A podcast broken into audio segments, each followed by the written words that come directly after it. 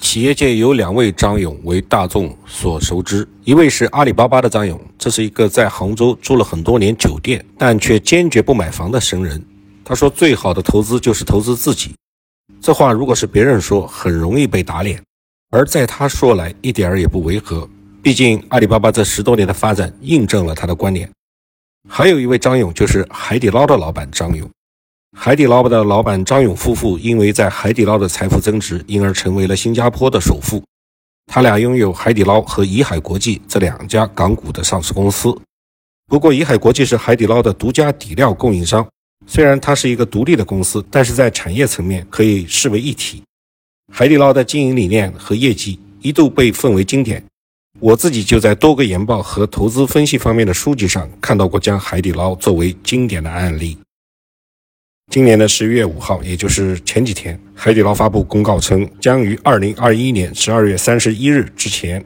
逐步关停三百家左右经营未达预期的门店，其中部分门店将暂时休整，择机重开，休整期最长不超过两年。海底捞直言，目前的苦果只能由我们自己一口一口的咽下去。我们在此向大家保证，海底捞一千余家门店的服务员的笑脸依旧灿烂。海底捞说，这次的关停门店不裁员，将妥善安置涉及门店的员工及管理层，同时还宣布开展“啄木鸟计划”，由海底捞的执行董事、副首席执行官杨丽娟全权负责，持续关注经营业绩不佳的门店，重建并强化部分职能部门，恢复大区管理体系，强化内部管理和考核机制，收缩业务的扩张，期望进一步改善公司的经营状况。关停门店是公司2019年制定的快速扩张的策略所导致的。海底捞具体表示，有门店选址失误，让各级管理人员无法理解且疲于奔命的组织结构变革；有优秀店经理数量不足；有过度相信连柱利益的 KPI 指标等等，以及企业文化建设上的不足所导致这些结果。所以呢，目前苦果只能由他们自己一口一口地咽下去。从二零一七年开始，外界感知到海底捞开店的速度明显提速。当时全年的新开店九十八家，是二零一六年开店数量的三倍。即便是在二零二零年疫情重创餐饮业之时，海底捞全年还是新开了几百家店。疫情期间的海底捞逆势扩张的逻辑很简单：别人恐惧的时候，我贪婪，趁竞争对手资金紧张之际，逢低买入那些有价值的场地。殊不知，他们低估了疫情的蔓延。二零二零年年报显示，海底捞门店在一线城市增加了六十五家，二线城市一百六十七家，三线及以下城市达到了两百五十七家。二零二一年上半年，海底捞在一线城市增多了七十五家门店，二线城市增加了二百零四家门店，三线城市增加了二百四十四家。直到二零二一年的六月十五号，张勇在一次交流会上坦率地承认：“我对趋势的判断错了。”去年的六月，我进一步做出扩店的计划。现在看，确实是盲目自信了。当我意识到问题的时候，已经在今年的一月份；等我做出反应的时候，已经是三月份了。海底捞的过度扩张引发翻台率下降。翻台率呢，就是餐桌的重复使用率。根据测算，海底捞单店守住盈亏平衡线的底线是翻台率每天三次。因此，跌破每天三次的翻台率，也是海底捞单店处于。亏损或者微利状态的表示。根据海底捞的年报数据，二零一九年海底捞餐厅一线和二线城市的翻台率分别为四点七次和四点九次，比二零一八年的五点一和五点三次下降了零点四次每天。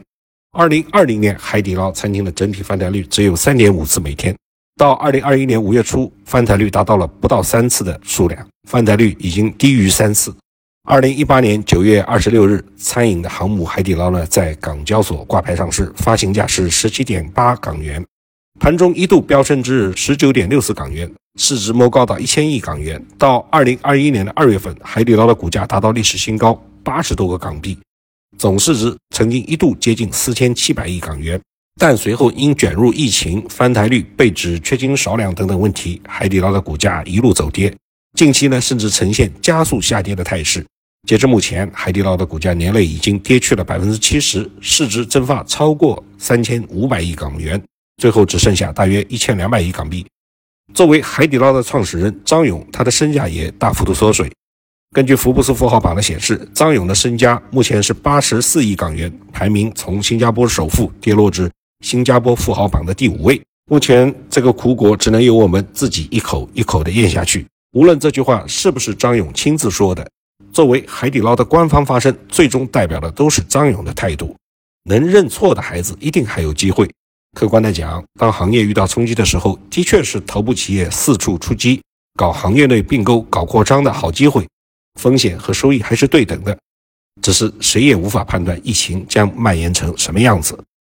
二零二一年下半年的某一天，我带小朋友步入某大型的综合体，戴着口罩的人三三两两的在逛街，但是看得出明显的冷清。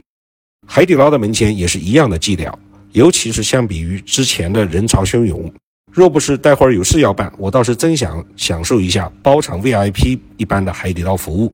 值得称赞的是。店员一如既往的热情，也丝毫没有避讳谈及近期由于疫情带来的影响，所以给人的总体印象还是有些淡定和沉稳的。这样的素质自然是来自于海底捞多年以来形成的企业文化。海底捞跌去了大半的市值之后，还剩一千两百亿港元之多。那些在疫情中风雨飘摇的中等规模的餐饮企业，只有更惨。